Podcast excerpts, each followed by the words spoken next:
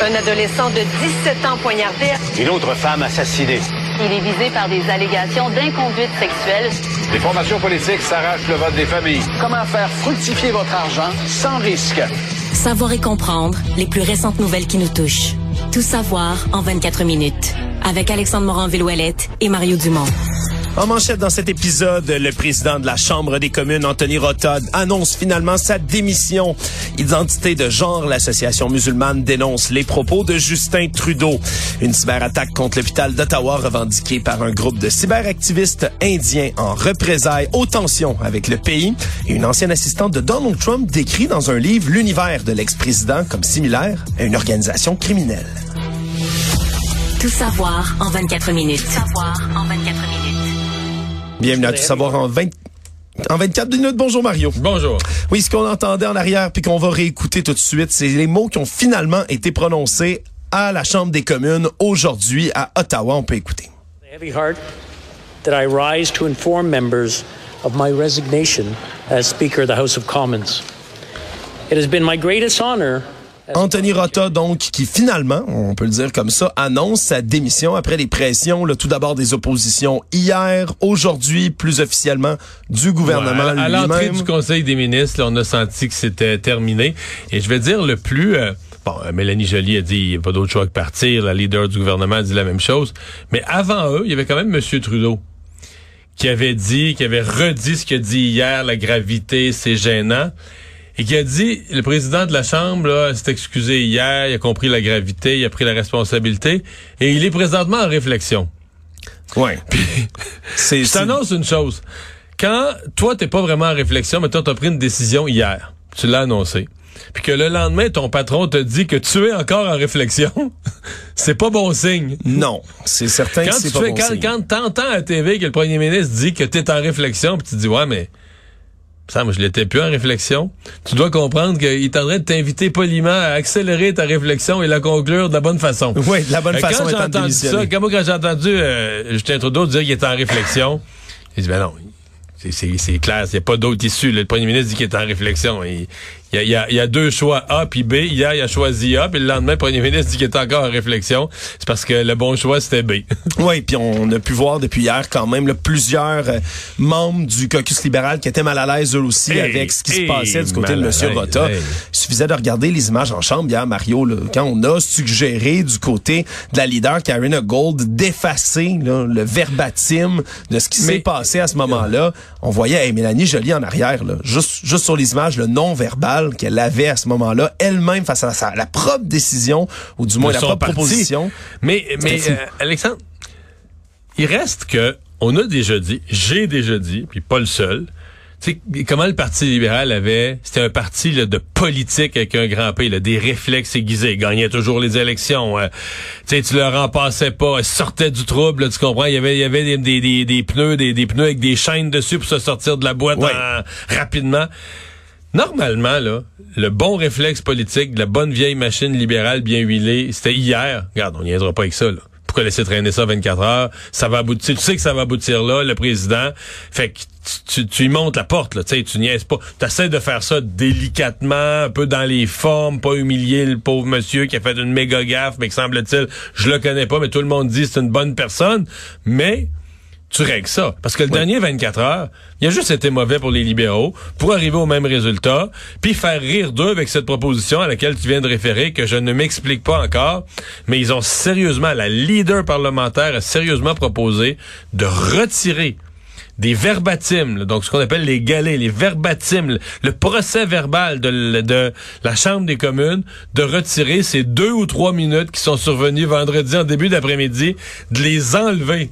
Oui, puis ça, c'est c'est de la censure qui est digne justement des dictatures qu'on dénonce comme celle-là, Mario. Là. Et c'est ridicule en 2023 parce que, je veux dire, les images, là, ils ont fait le tour du monde. Là. Ils doivent être trouvables. Présentement, quelqu'un veut les trouver. Ils doivent être trouvables à mille sources différentes. Là, tu Oui. comprends? Donc, tu vas y retirer des annales de ton Parlement, des verbatims. C'est juste dire, ben nous, on est hypocrites. Là. Nous, on sait que ça va. Ça les enlève pas à nulle part. Là. Ça les ça les supprime pas à nulle part. Mais nous, on est hypocrites. Là. Ça fait que nous, là, quand tu vas... Si tu regardes l'histoire de notre Parlement à travers le procès verbal du Parlement minute par minute, il va te manquer trois minutes là. Puis tu sauras pas ce que c'est. C'est pas arrivé. C'est, c'est comme pas arrivé. Tu dis, mais là, c'est une joke. Là. C'est pas, tu peux pas être sérieux puis faire une telle proposition. Donc tu demandes pas au président de démissionner, mais tu demandes le retrait de, de, l'extrait des livres de la, de la, Chambre des communes. Donc c'est pour ça que je dis, c'est pas les, il y a quelque chose autour de Justin Trudeau. Ce ne sont pas les réflexes aiguisés, politiquement habiles auxquels on a été habitués.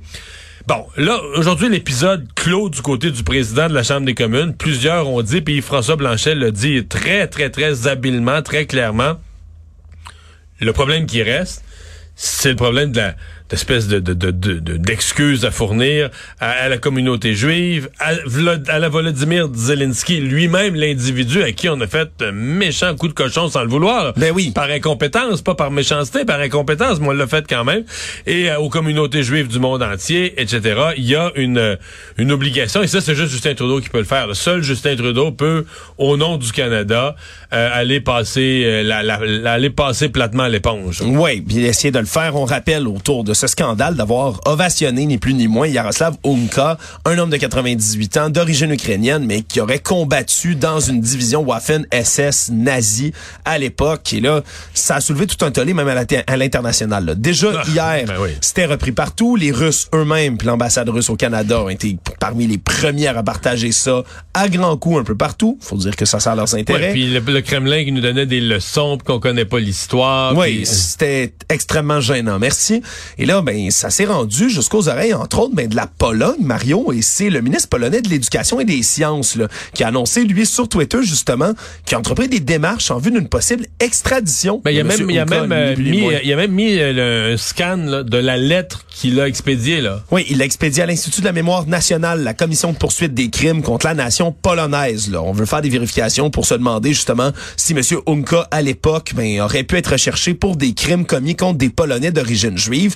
Donc, ça pourrait prendre toute une dimension. Mario, on comprend qu'il a 98 ans, mais une extradition, c'est une extradition, puis il pourrait. Oui, ce sont des crimes pour lesquels il n'y a pas de, il y a pas de délai là, de. Il n'y a pas de prescription autour de ça. non, absolument pas. Mais quand vous avez commis des crimes de guerre, ben ça peut venir vous chercher jusqu'à la fin de votre vie. Imagine Mario, c'est quand même spécial, hein? Monsieur, non, non, monsieur de 98 euh, ans. Euh, quel événement? Ancien nazi caché ici, puis là, il se fait ovationner par la Chambre, puis d'un coup, on veut l'extrader. J'ai lu, j'ai lu beaucoup quand même au cours des, des 48 dernières heures sur cette situation. Il y a eu même une commission d'enquête, euh, mais pas juste sur les Ukrainiens, mais sur le, fait que le Canada peut-être abritait des criminels de guerre. Et euh, ça avait, il y avait eu une pression locale, une pression interne de la communauté juive, entre autres du Canada, et une pression internationale. Dans les années 80, il y avait des articles, des journaux américains qu'on hébergeait, des scientifiques ou des gens qui avaient organisé de la terreur, qui avaient organisé, euh, puis ils vivaient au Canada. Et euh, il y avait eu donc la commission d'échange. Brian Mulroney avait créé une commission puis qui avait regardé ça sur toutes ses coutures, puis qui avait fini par dire, ben dans le cas des Ukrainiens, des jeunes Ukrainiens qui ont joint cette division, euh, ben, c'est parce que là, il y avait le choix. Là. dans le fond, ils détestaient plus les bolcheviks, les soviétiques, que les nazis. C'est quasiment ça, parce que là, Staline avait créé, il avait provoqué la famine dans leur pays. Oh, l'Holodomor, ouais. L'Holodomor, ça fait que là, ils s'étaient ralliés. T'sais, face à ça, euh, ils s'étaient ralliés avec les nazis comme pour chasser les bolcheviks. Bon, on a dit, la, conclusion du Canada, c'est si on a des preuves matérielles, claires, hors de tout doute raisonnable, qu'ils ont individuellement commis des crimes de guerre, on va les sanctionner au Canada. Oui. Mais on ne sanctionne pas leur appartenant parce que techniquement, avoir appartenu au SS, t'as appartenu à un groupe criminel. Oui. Point. Mais là, on a dit oui. Par contre, on s'est appuyé sur Nuremberg qui avait dit, il y en a qui ont été embarqués dans les SS quasiment de force, il y en a qui y avait le choix entre les SS ou les travaux forcés. Il y a eu toutes sortes. Donc, ceux qui n'ont, ceux qui n'ont pas embarqué par choix, et qui n'ont pas commis de crimes de guerre, ben on peut pas les tenir comme criminels de guerre par leur simple appartenance au SS. On comprend qu'on est dans les nuances là. Oui. Fait que le Canada a comme acheté ça un peu en disant ben là nous on abrite des gens oui qui ont appartenu à des divisions des SS mais on n'a pas de preuves que. Mais là, de là à les honorer. c'est ça. Les traités de héros en présence du président euh, Zelensky. Euh, catastrophe, là, tu vois. Mais ce que je veux dire, c'est que on marche déjà, déjà au Canada dans un marécage de grosses zones grises en cette matière. Puis quand tu lis tout ça, tu finis par te dire, c'est sûr qu'on abrite. Sur le nombre, là, c'est sûr qu'on habite des, on abrite des criminels de guerre, c'est Ouais. sûr. Ou peut-être sont décédés, tu vas dire les années. Probablement, Ouais, c'est- je devrais parler au passé, la plupart sont décédés, mais c'est sûr qu'on a abrité. Oui, et là, le, le- au Québec, ici, l'Assemblée nationale ont adopté à l'unanimité une motion du Parti québécois pour se dissocier Ouais. du Parlement du Canada, donc dans cette et- ovation-là. Ils se dissocient de quelque chose, de quelque chose auquel ils ont jamais été associés. Est-ce que tu as entendu une personne associée? J'ai vu la motion, là. Puis ça, moi, j'appelle ça faire du bruit pour faire du bruit parce que tu te dissocies de quelque chose auquel j'ai pas entendu personne dire, ah, mais l'Assemblée nationale aussi. Ils ont jamais été, c'est une gaffe qui s'est faite à la Chambre des communes. Mais bon, comme on dit, euh, trop fort casse pas. On veut vraiment montrer qu'on est outré, puis c'est bien correct, là, mais c'est pas... Autre enjeu autour du gouvernement Trudeau dans les dernières semaines, cette fois-ci, ça vient de l'Association musulmane du Canada qui, eux, ont décidé de demander des excuses à Justin Trudeau pour des propos qu'il a tenus la semaine dernière, là, alors qu'il y avait des manifestations qui opposaient les groupes de défense des droits LGBTQ+, et ceux qui dénonçaient l'idéologie de genre un peu partout au Canada, là, incluant ici à Montréal, à Toronto et ailleurs. On se souviendra, sur Twitter, en- c'est désormais X, il avait écrit, Justin Trudeau, que ce soit clair, la transphobie, l'homophobie, la biphobie n'ont pas leur place dans notre pays. Nous condamnons fortement et fermement cette haine et ces manifestations. En continuant dans son, dans son tweet comme ça, l'Association musulmane du Canada, elle dénonce en disant que vous qualifiez d'haineux les manifestations pacifiques de milliers de parents inquiets et demande des excuses, ni plus ni moins, en disant que comme ça, ben, c'est des milliers de musulmans qui ont manifesté parce qu'ils sont seulement inquiets pour leurs enfants, que ça n'avait pas rapport avec l'idéologie haineuse. Pierre Poilievre, dans les dernières minutes, est embarqué aussi dans le débat en soutenant les revendications de l'Association musulmane du Canada aussi. Problème, Mario, c'est que de l'autre côté, il y a eu des éléments extrêmes qui se sont retrouvés dans ces manifestations-là. Il y a eu des swastikas, là, des croix gammées qui se retrouvaient sur Ah, des drapeaux à certains endroits. Il y, a eu des, il y a eu des extrémistes, il y a eu des propos homophobes. Mais est-ce Oui. que Justin Trudeau, tu sais, c'est toujours embêtant, en réagissant comme ça, est-ce qu'il a accusé d'être homophobe tous les participants? Parce qu'à mon avis, il y a une grande... Tu peux faire une manifestation comme parent qui veut pas la théorie de genre dans les écoles, puis être zéro homophobe. Là. Dire, oui, aucun problème avec l'homosexualité, puis tout ça. Donc, il y a une nuance que M. Trudeau a perdue, comme en accusant tout ce monde-là d'être dans la haine, dans l'homophobie. Mais bon, ce qui me frappe surtout quand même, c'est que tu dis, OK, ça fait neuf ans que Justin Trudeau fait des efforts, mais colossaux, là, Ouais. pour se mettre l'électorat euh, musulman de son bord. Ce- quand même un électorat important dans la banlieue de Toronto, à Montréal, dans, dans plusieurs des secteurs où il veut gagner. Puis là, tu dis, est-ce qu'il est en train de se mettre à dos, tu sais, après des années, là, est-ce qu'il est en train de se mettre à dos sur la question de la- de la- de l'identité de, genre, euh, des théories de l'identité de genre? Je commence à me poser la question, peut-être pas, là, peut-être c'est juste un petit sujet d'accrochage, ça va se replacer, mais c'est quand même un sujet, c'est quand même un sujet émotif. Et euh, je me dis, il me semble que dans les, euh, je sais pas, dans les grandes planifications savantes du Parti libéral sur la, la planification de la prochaine élection, je pense pas qu'on mettait un X sur les comtés, la forte présence musulmane, Oui. euh, en pensant les perdre sur un, euh, quelques fronts que ce soit. Puis là, tout à coup, euh, donc, euh, tu sais, les, les, ben, c'est bizarre ce sujet-là. Tu as vu des gens qui étaient quasiment de la meute, Oui. qui étaient anti tout port du voile là, dans la rue, les femmes voilées, vraiment anti. À côté de plein de gens voilés. ils manifestaient côte à côte, là. Oui. Du Il- même bord. L'ennemi de mon ennemi est mon ami, Mario, dans des Ah situations oui, comme ça. c'est ça. Des nouvelles alliances et des nouvelles divisions. Actualité. Tout savoir en 24 minutes. Parlant de division et de haine, un événement en Colombie-Britannique a suscité pas mal de réactions dans l'ensemble du Canada. Dans la communauté de Port Coquitlam, on a eu des affiches qui étaient placardées un peu partout euh, où on pouvait lire euh, des propos assez assez controversés. Merci. Là. On disait vous pouvez chercher un vous vous cherchez un endroit où vos enfants peuvent jouer avec d'autres personnes qui leur ressemblent. Rejoignez-nous pour des mamans et des enfants blancs seulement. Après ça, ça disait sont-ils fatigués d'être une minorité dans leur école ou leur garderie? Fuyez la diversité forcée et rejoignez d'autres parents fiers d'enfants européens.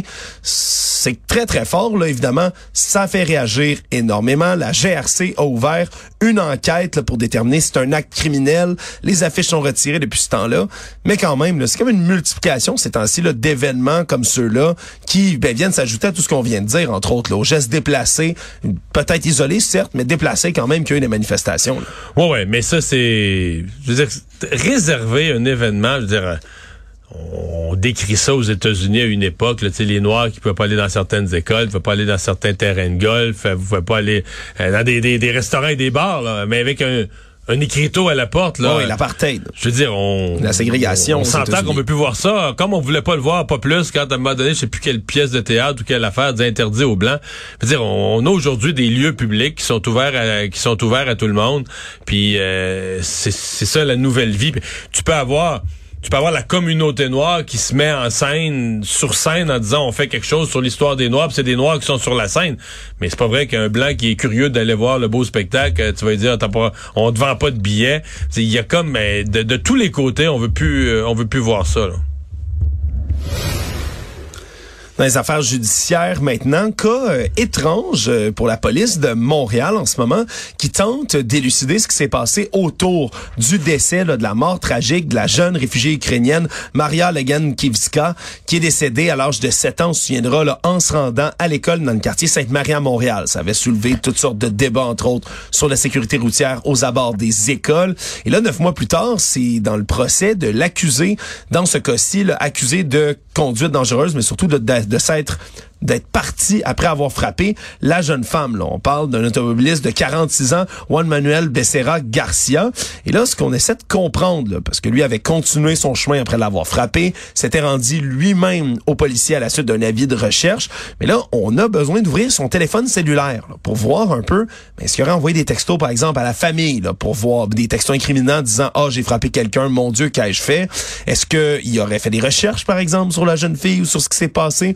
On aurait besoin de ces choses-là dans le ben, téléphone? Peut-être aussi de savoir est-ce qu'il était distrait, est-ce qu'il était à 7 heures précises en train de, de, texter, ou de, faire quelque chose? Il y a toutes sortes de raisons pour lesquelles ce serait pratique d'avoir le téléphone cellulaire. Il y a deux problèmes. C'est que Bercera Garcia, lui, ne veut pas déverrouiller son téléphone cellulaire et c'est son droit. Et la police est pas capable d'ouvrir le téléphone en question. Ce qui, ce qui remet en question quand même, mais un, les droits qu'ont la police autour des téléphones cellulaires comme ceux-là, mais aussi leurs moyens technologiques, Mario. Si on n'est pas capable d'ouvrir le téléphone cellulaire d'un accusé, il y a peut-être un problème aussi quand c'est une impasse comme ça pour un procès. Là. Ouais. Ben c'est euh, ça, soulève des questions. Euh, on va parler euh, aujourd'hui dans l'émission un, expert en cybersécurité puis qui bon, qui reste poli avec la police. Je pense que personne ne veut se mettre trop la police à dos, mais qui, a mot couvert, laisse entendre que les policiers en cette matière, c'est pas des non, c'est pas des kings de la cybersécurité. Là. Ils ont des moyens limités, des outils limités, euh, euh, peut-être pas les moyens, les budgets pour embaucher les, les, super spécialistes en la matière qui travaillent dans des compagnies de sécurité informatique qui ont des revenus euh, bien plus élevés que ce qu'ils gagnent dans la police. Donc, c'est comme s'il y a une explication de ce côté-là qui se soulève un peu un questionnement du ouais, ces technologies-là sont de plus en plus présentes. Et euh, ben, est-ce que la police va pas devoir renforcer ses capacités là, en matière euh, en, matière de technologie. Toujours les affaires judiciaires, on a appris aujourd'hui l'identité de l'homme qui, la semaine dernière, à Québec, a été déchiqueté, ni plus ni moins, là, dans une machine. C'est un peu fait à l'idée, mais à tort ou à raison. On avait dit c'est lié au crime organisé. Moi, je m'attendais quand on identifie l'individu que ce soit un nom connu des milieux policiers, euh, du crime organisé, euh, dealer de drogue, arrêté huit fois. Mais euh, finalement, pas tout là. Ouais, finalement, c'est un jeune musicien d'origine colombienne, Santiago Gaon, à 26 ans, qui aurait été donc tué dans une résidence de contre-cœur, amené chez un émondeur de Québec où son corps aurait été déchiqueté avec une machine d'émondage, puis les, restants de ce qui en restait, du moins, brûlés par la suite. On rappelle trois arrestations. Jean-Philippe Lamontagne, 44 ans, Cassandra Major, 31 ans, François Bouchard, 31 ans également, ont été arrêtés sur le territoire mohawk de Kanawake. Font face pour l'instant à des accusations d'outrage à un cadavre, mais vendredi doivent revenir au palais de justice de Québec où semble-t-il on va ajouter là, de nouvelles accusations. Il y avait aucun antécédent judiciaire au Québec ce jeune homme-là, mais aujourd'hui, nos collègues de TVA Nouvelles ont passé en entrevue un ex-ami de Santiago Gaona qui voulait parler sous le couvert de l'anonymat par crainte de représailles. Et selon ce que lui avance là, c'était un très bon gars, ça c'est les mots qu'il utilise, mais qui était aux prises avec des problèmes de consommation puis de mauvaise fréquentation également, même s'il n'y avait pas de casier judiciaire à proprement parler. On avance du Mais côté de du... des problèmes de consommation puis se faire assassiner de la sorte. euh, Oui, c'est sûr qu'il y a quand même... qu'ils payaient pas, mais en tout cas, c'est- deux poids, deux mesures, c'est ce qu'on dit. Là. On semble-t-il consommait, selon son ami toujours, là, du crack, de la cocaïne, de l'alcool, quand il y avait quand il avait besoin de prendre sa consommation, mais il perdait la tête. Et là, il a dit, il s'est fait des amis peut-être peu fréquentables. Il cherchait toujours tout ce qui avait un lien avec l'argent facile, vite fait, vite gagné. Mais de là à se Ben, faire quand assassiner tu de cette de la coke, là, quand tu prends de la coke, à moins que tu sois quelqu'un de, de, de riche avec des gros revenus, tous ceux qui prennent de la coke finissent par chercher de l'argent vite fait, être mal pris avec ça, parce que ça coûte cher. Ouais, c'est la drogue des riches. Fait que si t'es pas riche, tu as besoin de coke, tu prends de la coke. Ouais. Faut que tu trouves une façon de C'est toujours ce qu'on entend, puis ils finissent en prison, ah, ils voulaient faire de l'argent vite? Ben c'est ça, faire de l'argent vite, payer, euh, c'est, c'est, c'est, ça coûte cher. là. Oui, donc l'enquête en dira plus, puis on verra quels seront les nouveaux chefs d'accusation vendredi. Mais donc maintenant, c'est l'identité. Mais c'est quand même extrême. Dans l'histoire, ça demeure quand même difficilement compréhensible euh, que ou qu'on a voulu lui donner un avertissement puis que je veux dire on il a fait subir un mauvais traitement puis qu'il en est décédé puis après ça on- ils ont ils ont paniqué avec le corps un décès non prévu puis là ils Ils ont essayé de tout faire disparaître. ouais c'est ça ils ont voulu faire disparaître le corps par les moyens les plus sombres. Le monde. On a appris aujourd'hui, Mario, des nouvelles révélations. hein. Ça finit plus de finir, ces révélations, quand ça concerne l'ancien président Donald Trump. On sait qu'il y a des livres qui sortent un peu partout d'anciens assistants, des gens qui l'ont côtoyé dans la Maison-Blanche. Et là, c'est le livre Enough qui est écrit par Cassidy Hutchinson. Elle, c'est l'ancienne assistante de la Maison-Blanche qui est partie là, comme une stagiaire au tout début, là, avant l'élection de Donald Trump, et qui est devenue finalement ben, une assistante indispensable du chef de cabinet de la Maison-Blanche, Mark Meadows, entre autres, qui est un homme dont le nom est extrêmement mêlé à Donald Trump dans tout ce qui s'est passé dans ces années-là. C'est elle, entre autres, qui avait témoigné là, à la commission, le comité du 6 janvier, sur l'insurrection du Capitole. Elle avait parlé, entre autres, de ce qui se passait pendant la journée, pendant les moments qui ont précédé puis qui ont suivi l'insurrection au Capitole. Et là, elle révèle toutes sortes de nouvelles choses, Mario, et elle dit entre autres que ce qui se passait dans l'entourage de Donald Trump à ce moment-là, elle compare ça à une organisation criminelle, là, où les gens, c'était la loyauté absolue qui était demandée, puis pour le reste, peu importe vos qualifications ou presque, vous étiez tant que vous étiez là, prêt à vous battre à vie à la mort pour Donald Trump, que vous restiez dans son entourage à ce moment-là. Puis il révèle tellement de détails, Mario, qui sont qui sont. On dit entre autres que Mark Meadows, lui, si- sa femme se plaignait qu'il sentait trop la fumée quand il rentrait à la maison. Parce qu'il passait ses journées après la défaite électorale, il passait ses journées à brûler des documents dans les bureaux. Oui, dans les bureaux là, de la Maison Blanche, là, le bureau aval, puis les bureaux à la Maison Blanche, il y a des belles grandes cheminées, brûlaient, semble-t-il, papier, documents, papier, documents, jour après jour, puis qui sentait tellement fumé que sa femme s'en plaignait. Elle aussi aurait été témoin, entre autres, mais de ce- ces documents qu'on brûlait. Quel document? C'est difficile de le savoir maintenant. Raconter entre autres des détails aussi à l'interne de ce qui se passait pendant la pendant la COVID, ni plus ni moins, là, où Donald Trump, lui, qui est connu comme étant un germaphobe, quelqu'un qui a très très peur, mais des germes, lui, continuait quand même à organiser là, au plus fort de la pandémie des grandes soirées, même s'il savait qu'il y avait un danger réel à ce moment-là. Qu'en privé, ben lui, il constatait vraiment le danger, mais n'en faisait rien. Puis même chose après ça, là, vient ajouter un témoignage à plusieurs autres qui ont déjà été selon lesquels, ben Donald Trump, en privé, il dit qu'il a perdu l'élection américaine. Il dit qu'il a perdu contre Joe Biden, même s'il le dira jamais en public, qu'il continue de marteler que l'élection a été volée de tous les côtés. Semble-t-il qu'il reconnaît, là, puis qu'il en parle quand même en privé. Donc, c'est toutes sortes de témoignages comme ça qui viennent s'ajouter. C'est toujours intéressant de voir ce qui se passe Ah, une autre qui a été achetée par euh, le Deep State. par le Deep State, les grands médias, Mario, tous ceux qui sont contre Donald Trump, le witch hunt, le witch hunt, le witch hunt. Quand même, faisait un petit Elle, bout. elle participe. Elle participe. Ah, un autre. Un autre. En terminant, Mario, peut-être une petite nouvelle pour nous égayer. Euh, Il y a des internautes qui se sont insurgés, Mario, entre autres au Royaume-Uni. C'est toujours des, fans d'aviation, si on veut, qui suivent euh, tout ce qui se passe dans les airs. Tu peux regarder, entre autres, ben, le code d'indication, l'indicatif d'un avion qui se promène. Et là, c'est un CF-18 Hornet de l'aviation royale canadienne qui passait au-dessus du Royaume-Uni, qui a affiché comme indicatif Dick 69 ou Pénis 69 pour Ben, ça euh, être pour Richard bien traduire. Hein? Oui, c'est c'est un peu euh, c'est un peu bête. Disons, ça aurait pu être Richard, mais là c'était vraiment Dick 69 évidemment en référence à une Dick position 69, sexuelle. ouais, J'avoue que Dick 69, ça commence à ressembler, euh, ouais. Ouais, euh, du cabotinage comme ça aérien et là ben l- Est-ce l'aviation qu'ils ont été outrés ou amusés? ben il y a des gens qui ont été outrés semble-t-il un peu partout et là ben l'aviation royale canadienne a dû ouvrir une enquête concernant cet incident en disant qu'ils s'attendent à ce que tous leurs membres fassent preuve de professionnalisme. C'est vrai que ça fait pas très chic de passer comme ça au-dessus d'un autre pays avec euh, pénis 69 comme indicatif. Ouais. À l'échelle de ce qui est grave sur Terre, c'est pas si pire. C'est moins pire qu'ovationner un nazi, Mario, dirait Mettons, certains. ouais. Résumer l'actualité en 24 minutes, c'est mission accomplie.